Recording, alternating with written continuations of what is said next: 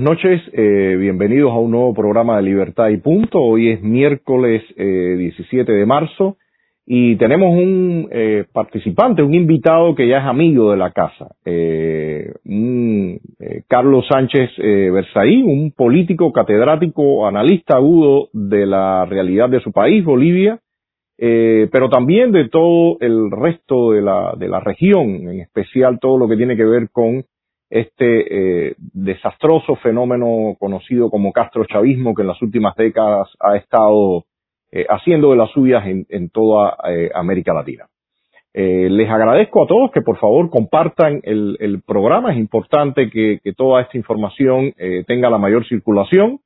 Así que compartan en los grupos, con los amigos, para que se vean este tipo de análisis, sobre todo al interior de la isla, que el régimen tiene tanta manipulación y tanto control de la información, en especial mediante esta cadena televisiva eh, llamada Telesur, eh, que ayuda mucho a, tratar de desinformar y tergiversar la realidad.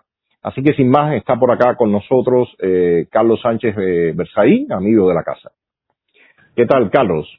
Antonio, mucho gusto, un saludo a ti y a toda la importante audiencia al pueblo cubano que tiene la oportunidad, gracias a este programa, de seguir eh, tus uh, entrevistas y a toda América Latina que, te, también te sigue, a toda la audiencia tan importante que tienes. Bueno, eh, Carlos, en los últimos días hemos visto con realmente mucha preocupación los sucesos que han tenido lugar en tu país, eh, principalmente el arresto de Yanine Áñez, que, quien estuvo como presidenta apenas hace unos meses, y sobre todo la, acusación nada más y nada menos que de terrorismo, o sea, bien eh, llamativa, eh, bastante estruendo para que eh, eh, caerle seguramente con todo el peso eh, eh, sobre esta mujer y sus aliados, sus exministros también, algunos de ellos ya arrestados y otros con orden de arresto. Y realmente creo que lanza una pésima señal. En otros programas ya nos habías dibujado un escenario no muy halagüeño, pero ya concretado todo esto que, estamos viendo, quisiera que nos hicieras un análisis de, de estos últimos sucesos. Bueno, primero lo que pasa en Bolivia es que se muestra que Bolivia es una dictadura una dictadura del sistema castrochavista que está jefaturizado por Cuba y que está integrado por las dictaduras de Venezuela, Nicaragua, con el apoyo del gobierno castrochavista de Fernández Kirchner de la Argentina. O sea, esta cosa no pasa en democracia. El hecho de tomar presos como se ha tomado a Yanine Áñez y a otros ciudadanos bolivianos configura el elemento de dictadura que es la falta de respeto a los derechos humanos, el absoluto irrespeto a las libertades individuales, la inexistencia de Estado de Derecho y el control total del poder, incluido el poder judicial de parte del régimen. Ese es el primer elemento. Y el segundo elemento es que Yanine Áñez y el resto de los bolivianos eh, que han sido apresados por el régimen son presos políticos. O sea, eh, que es una característica también de las dictaduras. Bolivia es un país que desde, la llegada de Evo Morales al poder ha tenido presos políticos, ha tenido perseguidos políticos y tiene exiliados políticos. Lo que está pasando con este proceso, esta vez con Sayanine Áñez, eh, un alto mando militar, exministros y un grupo de ciudadanos que formaron parte de un gobierno interino que debió ser un gobierno de transición, pero que no cumplió su, su cometido o el mandato que recibió, es la repetición de algo que ya ha sucedido en Bolivia en el régimen castrochavista por lo menos dos veces. La primera vez contra el gobierno derrocado en octubre de 2003 del presidente Sánchez Lozano. Se ha atribuido a las víctimas, o sea, a los derrocados, los delitos y los crímenes de los derrocadores y con eso, manipulando el sistema judicial, se los ha perseguido y se los persigue hasta ahora con falsos delitos y con jueces que no son jueces, sino que son verdugos, instrumentos de la dictadura. La segunda oportunidad fue el 2008-2009, cuando seis de los nueve departamentos defendían la Constitución y la República de Bolivia y Evo Morales perpetró una cantidad de masacres en el Porvenir, en la Calancha, en Cochabamba, en el Hotel Las Américas, el caso terrorismo, y atribuyó inmediatamente los crímenes a las víctimas, puso presos políticos perseguidos, manipuló su aparato judicial y eh, de esa manera pudo cubrir sus crímenes achacándolos a las víctimas. Estamos exactamente en esa situación de nuevo, que además no es una creación boliviana, esta es simplemente la repetición de la metodología de la dictadura de Cuba de 62 años, de lo que hace hace 22 años la dictadura de Venezuela y lo que hace desde el 2007 la dictadura de Nicaragua. Lo mismo que hizo en 10 años de régimen Rafael Correa en la dictadura que implantó en el Ecuador. ¿Qué quiere decir eso? Quiere decir que manipulan la justicia, falsifican eh, delitos, en este caso en Bolivia lo llaman el caso golpe de Estado, puede llamarse cualquier cosa, las víctimas no tienen ningún derecho ni de defensa, ni de imparcialidad del juez, ni de presunción de inocencia, ni de debido proceso legal, nada. El proceso no es un proceso judicial, es un linchamiento y de esa manera el régimen eh, mete el miedo, establece el terror característico de las dictaduras y vacuna al resto de la gente que puede atreverse a hacer oposición. En ese sentido, eh, una pregunta, eh, Carlos. ¿Ves esta, esta, este movimiento que, como bien dicen, tiene mucho que ver, tiene muy poco que ver realmente con una eh, implantación o una acción de la justicia, sino más bien con un linchamiento y con, y con una arremetida. ¿Lo ves en el plano de realmente barrer y llevar a la cárcel a un número grande de políticos o eh, representantes o activistas de la oposición, o lo ves como, como una reprimenda para que el resto de la sociedad tome notas y, e incluso muchos de los actores políticos salgan del país. ¿Cómo lo ves? Porque ese tipo de acción nosotros la, la, la conocemos también.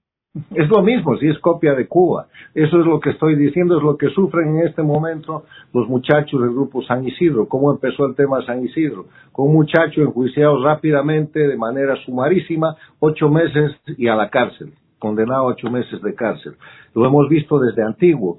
Eh, eh, Armando Valladares, condenado a decenas de años de cárcel, sale a los 23 años de cárceles y centenas de cubanos que han sido víctimas de acusación de delitos que nunca han existido, que nunca han cometido, juzgados y sentenciados por jueces que no son jueces, son operadores del régimen y de esa manera eh, liquidados en su vida y liquidados en la posibilidad de eh, defender la libertad y la democracia. Ahora, lo que el régimen busca con este método, lo que el castrochavismo busca con esto son tres cosas. Primero, un grupo de encarcelados que los deja en la cárcel el mayor tiempo posible. El año 2003, ese grupo de encarcelados, en el derrocamiento del presidente Sánchez Lozada y en la persecución posterior que se hizo en el régimen de Evo Morales, mandaron a la cárcel al alto mando militar y algunos ministros. Cuando se produjo el tema de la defensa de la eh, República, el 2008-2009, mandaron a la cárcel al gobernador de Pando, preso político por más de 10 años. Mandaron a la cárcel al general Gary Prado Salmón que capturó a Che Guevara de pura venganza, porque no tenía nada que hacer en eso, y a centenas de bolivianos en Santa Cruz, Cochabamba, La Paz. Ahora han mandado a la cárcel a Yanine Áñez, a varios militares y a algunos ministros. O sea, el primer grupo, el primer efecto que consiguen es encarcelar gente y a esa gente la tienen el mayor tiempo posible en una prisión injusta. Son presos políticos.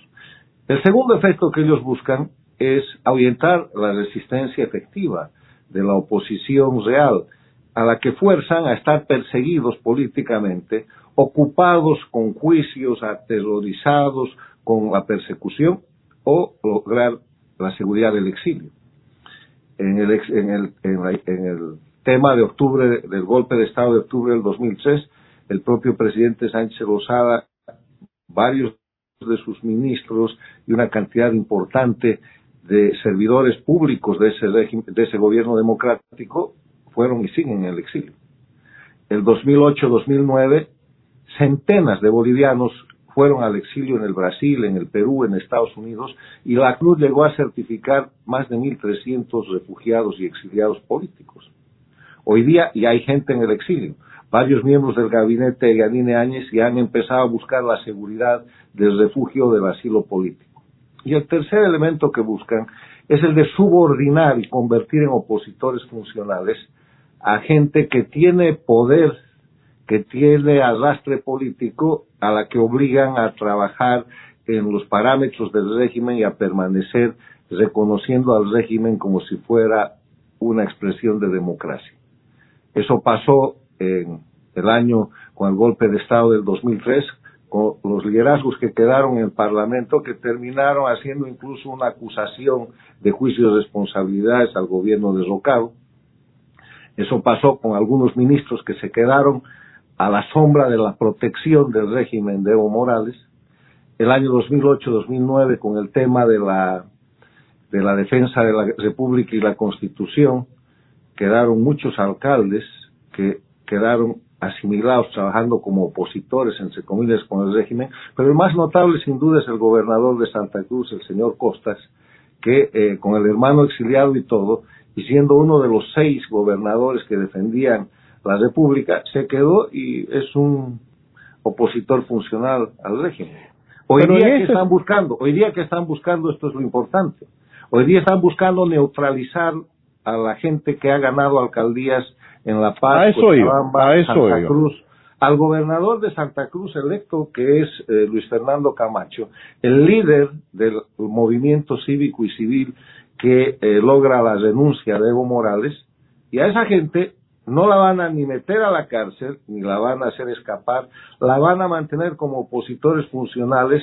Pero a eso iba, Carlos porque realmente el, el, el, resultado de las elecciones regionales ha sido un tanto inesperada, sobre todo quizás para, para ti que estás muy metido y conoces eh, las minucias del, del, tema, quizás no tanto, pero para quienes no estamos completamente eh, implicados en, en, el tema Bolivia, eh, nos sorprendió, nos sorprendió eh, la barrida que dio la oposición al sector oficialista al ganarle ocho de las diez ciudades más importantes. En ese sentido... Pongamos eso en contexto, Antonio. Primero, Bolivia tiene más de 320 alcaldías. Desde la participación popular, Bolivia es un país municipalizado, bajo el concepto de que el poder tiene que estar en manos del pueblo. Eso lo hacemos el año 1994-1995 en plena democracia, es participación popular. Desde entonces, las alcaldías son sistemas parlamentaristas y se eligen alcaldes y concejales.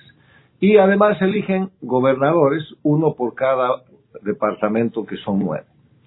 Lo que ha pasado con el resultado de las elecciones del 7 de marzo, la primera constatación es que en octubre del 2020 hubo un gran fraude electoral.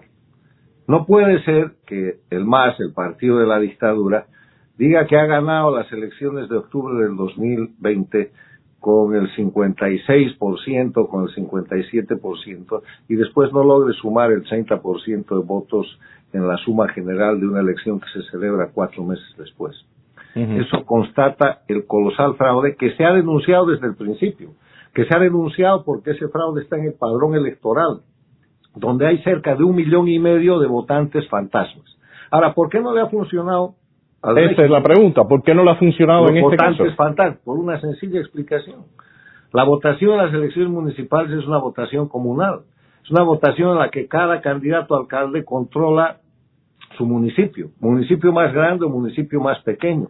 Y tú notarás que los mayores traspiés que tiene el régimen es en las principales ciudades, en El Alto, en La Paz, en Cochabamba, en Santa Cruz, en Tarija, en las capitales de departamento. ¿Por qué? Porque eso está a vista pública.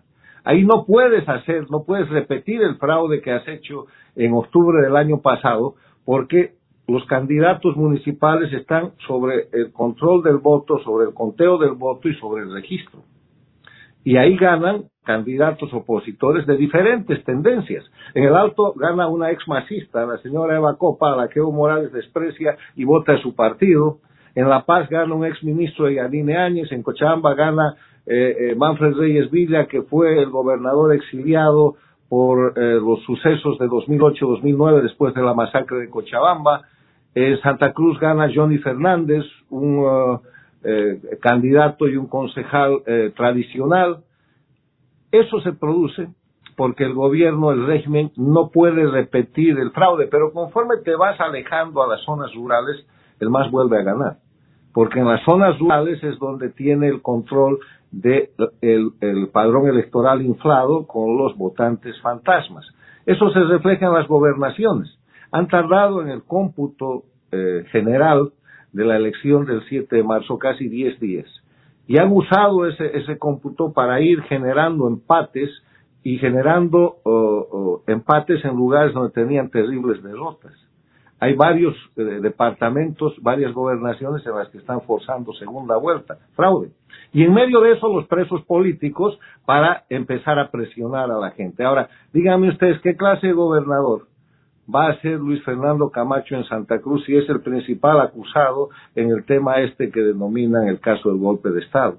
Es un ciudadano bajo extorsión. Es un ciudadano cuya voluntad se está presionando para tratar de reemplazar al funcional gobernador Costas con otro gobernador de la misma, de la misma naturaleza en un departamento que es Santa Cruz en el que nunca va a ganar la dictadura, la gobernación, y en un departamento en el que nunca va a ganar la alcaldía. Ahí tengo dos preguntas. Primera, eh, ¿crees entonces que el régimen trataría de ajustar estos, eh, estos elementos para eh, no sufrir un fracaso como este? O sea, ¿crees que definitivamente va todavía a, hacer más a su medida lo que son los procesos electorales y, y engrasar más su maquinaria para no permitir estos deslices? Mira, las elecciones en dictadura no son elecciones, son votaciones donde el pueblo vota pero no elige. Las elecciones en Cuba acaso son de verdad. Las no, elecciones, bueno, las elecciones, pero dicen que existen. Las sí, no, no, pero las elecciones en Venezuela son de verdad. Un, un, un dictador como Maduro que tiene 5% de popularidad aparece ganando elecciones legislativas cada que quiere y las elecciones que quiera, puro fraude. Esas, son las elecciones de octubre del 2020 en Bolivia y eso es lo que se ha cortado en una elección de carácter local donde ha habido control en cada municipio. Han hecho fraude electoral. En Bolivia Evo Morales y el MAS no pasa de un respaldo del 20% si las elecciones son libres y limpias. Y por eso no pueden competir en elecciones libres y limpias y simulan elecciones en el marco de lo que hemos definido como una dictadura electoralista, que es el hecho de llevar a la gente a votar y de alterar el resultado. Entonces, ¿qué es lo que están haciendo ellos ahora con la gente que los han derrotado? ¿Qué están haciendo con Eva Copa? ¿Qué están haciendo con Arias, el alcalde electo de La Paz? ¿Qué están haciendo con eh, el propio Reyes Villa, el alcalde electo de Cochabamba? ¿Qué están haciendo con el gobernador de Santa Cruz, Fernando Camacho?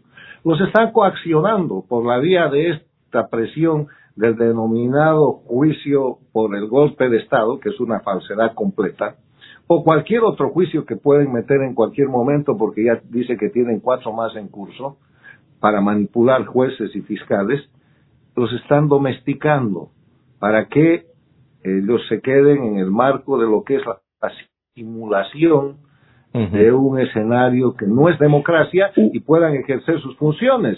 ¿Y con qué? Con el, con el, con el garrote pendiente sobre la cabeza. Porque en, y en este ese sentido, y en ese sentido, Carlos, ellos tendrían, supongamos que eh, se arriesguen eh, realmente a enfrentar el, poder de, del MAS, del castrochavismo al final. Ellos, ¿qué, posibilidades tienen ellos como eh, gobernadores o, a cargo de, estas localidades de enfrentar realmente el poder central? ¿Realmente tienen, pueden manejarse con cierta independencia o legalmente de todas formas el poder central los puede someter? En las condiciones actuales tiene muy pocas posibilidades porque el gobierno central, la dictadura, maneja el dinero y les da dinero cuando quiere, les, da, les quita el dinero cuando quiere, violando la ley, violentando la ley de participación popular que determina que el 20% de toda la recaudación nacional tiene que ir directamente a los municipios, pero eso en dictadura no cuenta. Ahora, yo, yo te quiero decir algo, ¿cuál es la opción del pueblo boliviano en este momento? Frente a la situación. La primera opción es la opción de prestarse a la simulación de la dictadura. Pedir, como se está empezando a pedir, la liberación de los presos y el cese de la persecución política. Pero ¿de qué sirve, inclusive si liberaran los presos o cesara la persecución política, de qué sirve eso si no cambia el sistema? Si siguen siendo los jueces dependientes del Poder Ejecutivo, si sigue sin existir Estado de Derecho, si sigue sin existir independencia y división de los poderes públicos y si el Poder Judicial sigue siendo una tecla de la dictadura. No sirve de nada, porque mañana te hacen lo mismo cuando ellos quieran. Entonces, ¿cuál es la opción real? La opción real es pedir el retorno de la democracia. Y eso supone la salida del régimen dictatorial. Eso supone volver a octubre de 2019, cuando el dictador renunció, y emprender de verdad un proceso de transición que le restituya a Bolivia la república, el respeto a los derechos humanos, la división independencia de poderes, el Estado de Derecho, la libertad de prensa, que hoy día no existe en Bolivia, y que le devuelva todas las características que hacen a un ejercicio libre de la ciudadanía. Estamos en ese punto y está difícil recuperar en este momento la democracia. Pero, pero en ese sentido, pero en ese sentido, Carlos, ¿crees que desde estas localidades y desde ese liderazgo que ahora le gana las elecciones al MAS y una movilización de la ciudadanía, realmente eh, no ves desde ahí la posibilidad de un reto a este poder eh, central o, te parece que realmente esas localidades el reto está viniendo, la fuerza es muy grande, el poder del pueblo boliviano es muy grande y la dictadura le tiene miedo y por eso está ejerciendo represión, presión y está metiendo terror. El momento que el pueblo boliviano se decide de nuevo a recuperar su democracia, se acabó la dictadura. Hay más de dos tercios de bolivianos que si se movilizan terminan con el régimen castrochavista en Bolivia como lo terminaron en octubre del 2019. Bueno, realmente los los datos, o sea, las estadísticas dicen ahora que el 70% de la población votó por la otra opción que no era el más. O sea, que realmente eh, es una cantidad eh, inmensa. Siempre ha sido así. Cuando Evo Morales es descubierto con el fraude electoral del año 2019 es porque él estaba fraguando votación para tratar de llegar al 40% cuando en verdad no tenía ni el 30% de votos. Y por eso, públicamente, infraganti es encontrado cometiendo los delitos y él renuncia, confiesa sus delitos y huye de Bolivia. Después, el G2 cubano y la dinámica del castrochavismo le inventa la narrativa del golpe de Estado para encubrir sus crímenes, porque en medio de eso Evo Morales produce las masacres de Sencata y las masacres de Sacaba con decenas de muertos, repitiendo en los mismos lugares las masacres que había cometido el año 2003 para derrocar al presidente Sánchez Lozada.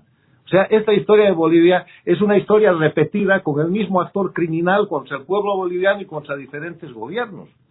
Y en ese sentido, más del 70% de Bolivia no quiere dictadura, desprecia a Evo Morales, lo acaban de bajar a silbidos de un avión donde él estaba subiendo como pasajero y no lo han dejado que, se quede en el avión. Y eso no pasa con una persona que dice que reclama el respaldo popular que el castrochavismo le atribuye y estamos en una situación en la cual el régimen no tiene más remedio que meterle más miedo y meterle más terror a la población boliviana, tratando por el sistema utilizado en Cuba 62 años y por el sistema castrochavista de los 22 años, de evitar que ese pueblo se vuelva a levantar en resistencia civil y termine de una vez con la dictadura. Y el pueblo boliviano, en otra mano, no tiene otra alternativa que recuperar su libertad, porque si a cambio de que suelten unos cuantos presos políticos o de que terminen temporalmente las persecuciones, se permite que permanezca la dictadura, la dictadura va a seguir apretando y va a seguir violando los derechos humanos en cualquier momento. Pero entonces acá hay, yo diría que un escenario muy bien delimitado. Por una parte, el 70% está votando en contra del MAS, eh, hay ocho de las ciudades más importantes, Em, el régimen lanza ya toda esta embestida, pero hay dos poderes fundamentales. Uno es judicial, que eh, según me explicas está eh, bien eh, comprado por parte o, manejado por parte del, del, de Evo Morales y su gente, pero el otro elemento fundamental acá es el militar. Y como vimos, hay un excomandante importante que se entrega porque sabe que lo están investigando eh, pero, ¿qué pasa en ese sentido con todo el resto del aparato militar, eh, Carlos? Eh, ¿Crees que va en algún momento a jugar un papel más neutral? ¿No va a implicarse? Eh, ¿Crees que eh, este arresto que le hacen al excomandante es ya la antesala de que van a barrer a, todos los elementos eh, castrenses que pueden ser conflictivos para este nuevo, este, este retomar de Evo y su gente. ¿Cómo ves ese escenario? Porque en un final, si tienes un, una, un volumen tan amplio como un 70% que está de la población que está empujando en otra dirección, bueno, el conflicto se puede dar de un momento a otro y va a tener un papel fundamental eh, las fuerzas militares. Pero Antonio, además la democracia no solo se mide por porcentajes, la democracia se mide por, por elementos esenciales. En Bolivia no hay respeto a los derechos humanos. Esto que estás viendo y comentando es violación flagrante de los derechos humanos. Eso no pasa en una democracia. ¿Tú crees que eso pudiera pasar en Alemania, en la Gran Bretaña, en Estados Unidos, en, eh, eh, eh, en Costa Rica, en el Japón, en un país democrático? No pasa porque la violación de los derechos humanos es un elemento de la dictadura, no de la democracia. Eh, no hay división e independencia de poder, es un poder judicial que les responde absolutamente al poder político. Eso es un elemento de la dictadura, eso es una de las patentes de corso que el castrismo ha implantado en el sistema castrochavista y que ha practicado y practica en Cuba hace 62 años. Estado de Derecho, que quiere decir la vigencia de la ley. Aquí nos rige la ley, rige la voluntad del más fuerte que está detentando indebidamente el poder, que es el sistema dictatorial. Entonces, además de eso, hay un repudio de más del 70%. Pero la dictadura se mide en los parámetros institucionales. En Bolivia no hay democracia, sí hay dictadura. Y en ese contexto, la dictadura en Bolivia siempre ha tratado de controlar el poder militar y el poder policial. Y en ocasiones lo ha logrado a través de corrupción, a través de eh, mecanismos de eh, complicidad con la creación de mandos que han alterado eh, en el marco de lo que es el orden normal en el ascenso, el orden de mérito en el ascenso. Han ascendido a gente que nunca hubiera llegado a ser comandante, porque era el enésimo del curso en vez de ascender al primero o al segundo o al tercero, han formado mandos serviles de esa manera y pese a eso, la institucionalidad de unas Fuerzas Armadas de la Nación y de una policía boliviana nacional se ha mantenido en los momentos más altos pero en ese sentido del pueblo. pero en ese sentido, ¿crees que, ¿crees que este encarcelamiento de, de este excomandante ya viene dirigido a barrer eh, este, este factor que me estabas mencionando, que exista eh, una, una cierta imparcialidad o, una profesionalidad del aparato militar? O sea, ¿crees que lo van a lograr? Mira, siempre han reprimido a los mandos eh, democráticos de las Fuerzas Armadas y la policía.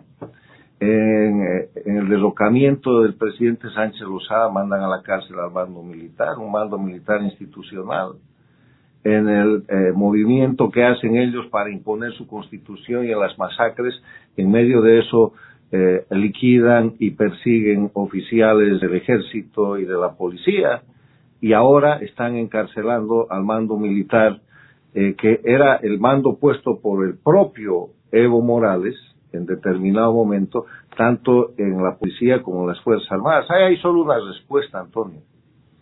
Las Fuerzas Armadas tienen que decidir si son Fuerzas Armadas de la Nación o son Fuerzas Armadas del régimen. En países como Cuba, como Nicaragua, hoy día Venezuela, las Fuerzas Armadas son Fuerzas Armadas del régimen. En Bolivia hay demostración de que eso no se ha logrado. En Bolivia las Fuerzas Armadas son Fuerzas Armadas de la Nación, porque tienen una doctrina nacional. Y en determinado momento los mandos y los componentes, tanto de la policía como de las Fuerzas Armadas, tienen que ver si le sirven al régimen o le sirven al principio de la ley, al principio de la república y al principio de la defensa de los ciudadanos. ¿Qué es lo que pasó en octubre y noviembre del 2019? Cuando Evo Morales le ordena a la policía que reprima a los ciudadanos, la policía dice no. Y cuando le ordena a las Fuerzas Armadas que reprima a la policía, las Fuerzas Armadas dicen no. Si la caída de Evo Morales, su renuncia, no ha sido con movilización ni policial ni militar, ha sido con abstención policial y militar a reprimir las, y cumplir las órdenes criminales que estaba dando el dictador Evo Morales, operado por el G2 cubano y el sistema de represión cubano-venezolano en Bolivia. ¿Tú prevés, Carlos, que se dé una confrontación entre estos eh, gobiernos locales y el gobierno central? O sea, ¿crees que eso eh, puede ocurrir en, en, un futuro inmediato? No, no, en términos de confrontación. El eje de confrontación en Bolivia es dictadura y democracia, dictadura y república, dictadura y libertad. Castrochavismo. pero me refiero, me refiero en, en, la intención de ese poder central de querer imponer, eh, eh, imponerse sobre las autonomías que puedan tener Mira, eh, esto.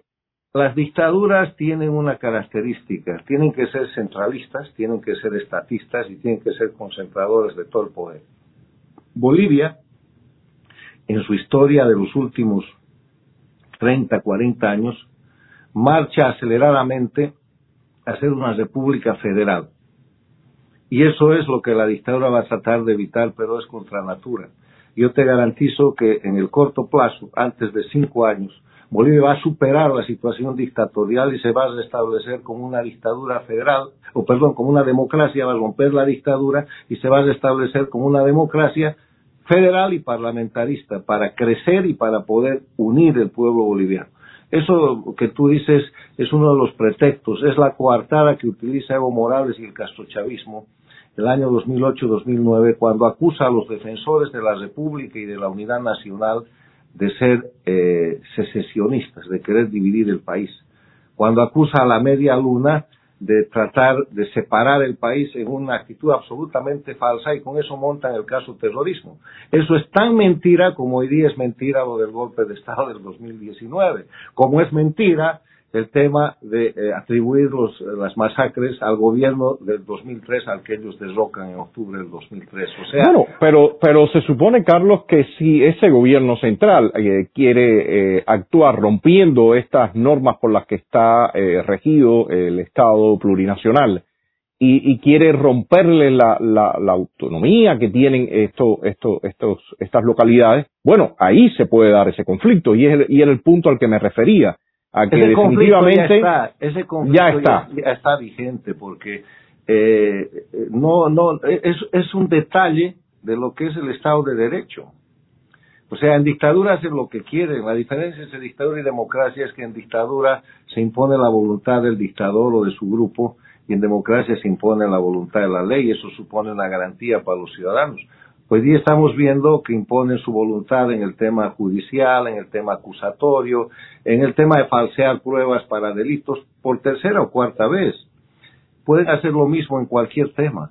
Pueden hacer lo mismo en materia de educación, de salud, de encubrimiento de la corrupción, porque aquí hay un punto que hay que, que hay que dejar muy claro antes de terminar esta entrevista, Antonio. Este mismo poder judicial que hoy día persigue para encarcelar uh -huh. injustamente a ciudadanos bolivianos violándole sus derechos humanos, es el Poder Judicial, fiscales y jueces que cuando Evo Morales vuelve a Bolivia después de que hacen el fraude electoral de octubre de 2020, en cuestión de días, ni siquiera de semanas, le hace desaparecer todas las acusaciones que van desde el fraude electoral de 2019, crímenes de masacres sangrientas, narcotráfico, asesinatos, hasta pedofilia y eh, corrupción de menores y tráfico de menores. Le hacen desaparecer y lo ponen en estado completo de impunidad. O sea, mientras hay una ley para proteger a los criminales del régimen, hay otro mecanismo de aplicar la ley para falsificar prueba y falsificar casos para perseguir a inocentes. Esa es la ley de la dictadura, una ley del embudo. Y tú la conoces porque funciona todos los días en Cuba. Perfectamente. Y muy lamentablemente, Carlos, tenemos la, la, se está viviendo por ya más de 62 años. Ahora una pregunta. Eh, estamos viendo un escenario regional, digamos, que lanza distintas señales, porque eh, por una parte vemos esto que está pasando en Bolivia, vemos también el, lo que ha ocurrido en Argentina, hay algo que me llamó mucho la atención en los últimos días, que, que realmente también pone un signo de interrogación eh, eh, con respecto a Brasil, y es la eh, liberación, escarcelación de Lula da Silva sin cargo, ¿no? Un hombre implicado en, en tremendos eh, actos de corrupción, sobre todo recordemos todo lo que tiene que ver con Odebrecht y la causa Lavallato. Eh, bueno, el hombre sale y evidentemente vuelve, va a volver al ruedo político. Tenemos el caso de Ecuador también, donde muy breve va a haber la, la elección, la contienda entre Andrés Arauz y, Guillermo Lazo. Veremos a ver qué ocurre allá. Por supuesto, eh, Andrés Arauz es el, la, marioneta de Rafael Correa. Y tenemos también elecciones pronto en, en Perú, donde realmente la izquierda sí no, no se ve con, con mucha pujanza. Eh, ¿Cómo estás viendo tú el escenario regional? Venezuela en una crisis tremenda, eh, la situación en Venezuela eh, es realmente cada día más, más catastrófica. Y también tenemos el, el, el elemento que está golpeando en, en, varios de estos países, en el mismo caso de, de Venezuela es, en el caso de Cuba también ahora, que es el, todavía el coronavirus, todavía no bajo control en muchos de nuestros países de la región y en estos eh, del eje castrochavista eh, definitivamente eh, lo están llevando bastante mal. A ver, toda la región tiene las siguientes características. Primero, no es un tema de derechas e izquierdas, es el crimen organizado, el castrochavismo, tratando de liquidar la democracia de diferentes maneras para tener impunidad. Bajo esa regla podemos mirar el Ecuador, ahí está Arauz, el palo blanco, el prestanombre, de eh, Correa, que está condenado a ocho años de cárcel por la justicia ecuatoriana, que si llega al poder le dará amnistía, o buscará alguna manera de liberar a Correa para que vuelva a entrar un criminal en el escenario político. Estamos viendo lo que lograron con el tema denominado el Tratado de Paz en Colombia, donde a los delincuentes de las FARC los incorporan como elementos políticos, incluido su partido, obra de eh, la dictadura cubana con la complicidad de Juan Manuel Santos, presidente de Colombia en ese momento. En el Brasil estamos viendo que un juez que obviamente ha prevaricado, que ha dictado una decisión política en contra de las leyes, le quita sentencias de 17 años y más por casos de corrupción probados a Lula en el marco de lo que es una manipulación de carácter absolutamente criminoso que la democracia brasileña tiene que investigar. Lo estamos viendo en la Argentina. En la Argentina hoy día hay una gran conspiración desde el gobierno, dirigida por Alberto Fernández y por Cristina Kirchner, para liquidar el Poder Judicial y tomar control de los jueces federales de la Corte Suprema, para conseguir impunidad para Cristina y sus cómplices, que como todo el mundo conoce, se han robado miles de millones de dólares y tienen decenas o centenas de procesos penales lo que hizo que en determinado momento la propia Cristina Kirchner haga escapar a su hija a Cuba, donde sigue, para que no sea apresada o juzgada en la Argentina. O sea, ¿qué es lo que se hace como método? Se utiliza el poder político y se utiliza la acción política para encubrir crímenes y para convertir los crímenes en hechos políticos y a los delincuentes en actores políticos. Eso es lo que estamos viendo y es importante precisarlo es importante darse cuenta de eso porque los hechos lo están demostrando. En ese escenario hay un segundo elemento en las Américas, la conspiración del castrochavismo en la mano del Foro de Sao Paulo para desestabilizar democracias. 2019, incendio de Chile, golpe de Estado en el Ecuador, desestabilización de Colombia con el rearme de las FARC, guerrilla en el Paraguay, que sigue operando, desestabilización interna del Brasil, eh, migraciones inducidas en Centroamérica y podemos seguir enumerando la lista.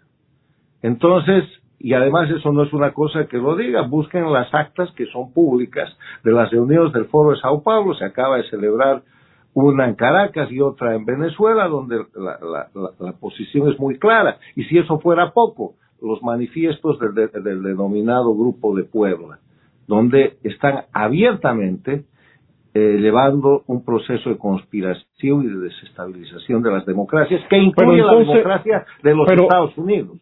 Pero entonces, eh, eh, Carlos, ¿estás viendo el 2021 como una consolidación de estos grupos o, crees que todavía...? ese es el tercer elemento. El tercer elemento es que esta gente, estos grupos, el castrochavismo, está en estado de agonía. No tienen economía, no tienen respaldo popular, no tienen condiciones para seguir gobernando y como todo monstruo, en su agonía son más peligrosos. Eh, eh, Cuba no ha estado nunca en una situación como la actual en la que más del 90% del pueblo está en rebeldía y tú lo sabes. Está en rebeldía porque ahora han perdido el miedo Pero todavía, Carlos, y hay que decirlo, con mucho control y con mucha impunidad. Y ese, y esa es, e, e, ese realmente es el reto. Eh, por una parte, eh, la gente ya harta y frustrada, que, que, que, lo estamos viendo como, como bien nos mencionan, no solo en, o sea, en muchos países de la región, pero estos individuos con la mano en la cintura ejercen la represión y, y, y lo hacen con... No pueden hacerlo indefinidamente. Mira, yo creo que Cuba... Ahí está, ahí está, ahí está el... el en el, régimen, el régimen cubano está de caída. Y eso es cuestión de meses. No creo que bueno, podemos entrar, podemos entrar. Te invito a otro programa quizás para analizar el tema Cuba. Pero mira, no tienen economía, crisis humanitaria. Pero Carlos, pero Carlos tienen impunidad y cuando el pueblo finalmente eh, trata de, de, irle arriba a ellos y ellos pueden actuar con total impunidad, como mira, mira el caso ahora mismo de Bielorrusia, mira lo que ha pasado en Venezuela. No tiene impunidad, tan no tiene impunidad la dictadura cubana que está en una gran campaña y en un lloriqueo general tratando de salir de la lista de países que auspician el terrorismo. Ahí está el punto débil. La, esta parte sí, eh, la parte económica es la parte complicada. tan no tienen impunidad que todos sus jerarcas están sancionados y ya no pueden tener propiedades, ni manejar dinero, ni pasearse por los Estados Unidos y por Europa como hacían hace un año o dos. Lo hacen su familia, lo están haciendo, lo están haciendo su familia, Carlos. Bueno, pero ya te digo el tema el tema menos impunidad que antes. Entonces Rodiles esperemos a ser optimista en el tema de tu país porque Cuba está la dictadura de Cuba está en una situación de agonía y por eso conspira con la mayor fuerza posible en las Américas y utiliza Venezuela. Lo que está pasando en Bolivia no es una señal de fortaleza es una señal de debilidad Tú tienes que meter presos y tienes que perseguir a la gente utilizando el poder judicial como herramienta de la dictadura cuando estás débil, no cuando estás fuerte. Yo te, yo aprovecho, Carlos, porque se nos va el tiempo. Eh, habíamos hablado que incluso hacer programas de, de 30 minutos y ya vamos por 42 y se encendió y se encendió la polémica a los 42 minutos, así que aprovecho, aprovecho y te invito a otro programa. Pero sí te digo, es muy interesante esta discusión de los escenarios internos que se dan, los hartazgos de las poblaciones, pero a la vez eh, eh, la, la, la, realmente violencia y, e impunidad con los que estos regímenes actúan y la respuesta de la comunidad internacional también. Yo creo que aquí hay varias variables que yo te invito a, a, que en otro programa eh, lo hagamos ya más a modo de polémica, porque ahora nos contaste más toda tu visión de Bolivia, que por supuesto ahí tiene todo, lo tiene todo que yo te he dado de Bolivia, lo que yo te he dado de Bolivia son datos concretos, descripción de la realidad objetiva, no visión. Todo esto es comprobable, no me crean, compruébenlo. Y es la realidad objetiva la que está mostrando. La repetición de hechos criminales, utilizando el Poder Judicial para encubrir los crímenes de Evo Morales y sus cómplices después del golpe de octubre del 2003, en el hecho de destrozar la República el 2008-2009 con todas las masacres que se culminan con el caso terrorismo y ahora en lo que llaman el caso golpe de Estado. Todas son fabricaciones, falacias, nuevos hechos criminales para tapar otros crímenes. Bueno, y si te comento algo para ponerlo, dejarlo en la mesa para el próximo debate. Soy optimista, pero te digo, también tengo una dosis de, realismo de lo que estoy viendo que está pasando. Así que eh, Carlos, te agradezco muchísimo tu, tu participación y como siempre un gustazo todo este intercambio y entonces queda abierto otros programas para polemizar sobre estos últimos temas que tocamos. Gracias Antonio, un gran saludo y gracias, gracias por la oportunidad, muy amable. Gracias, gracias.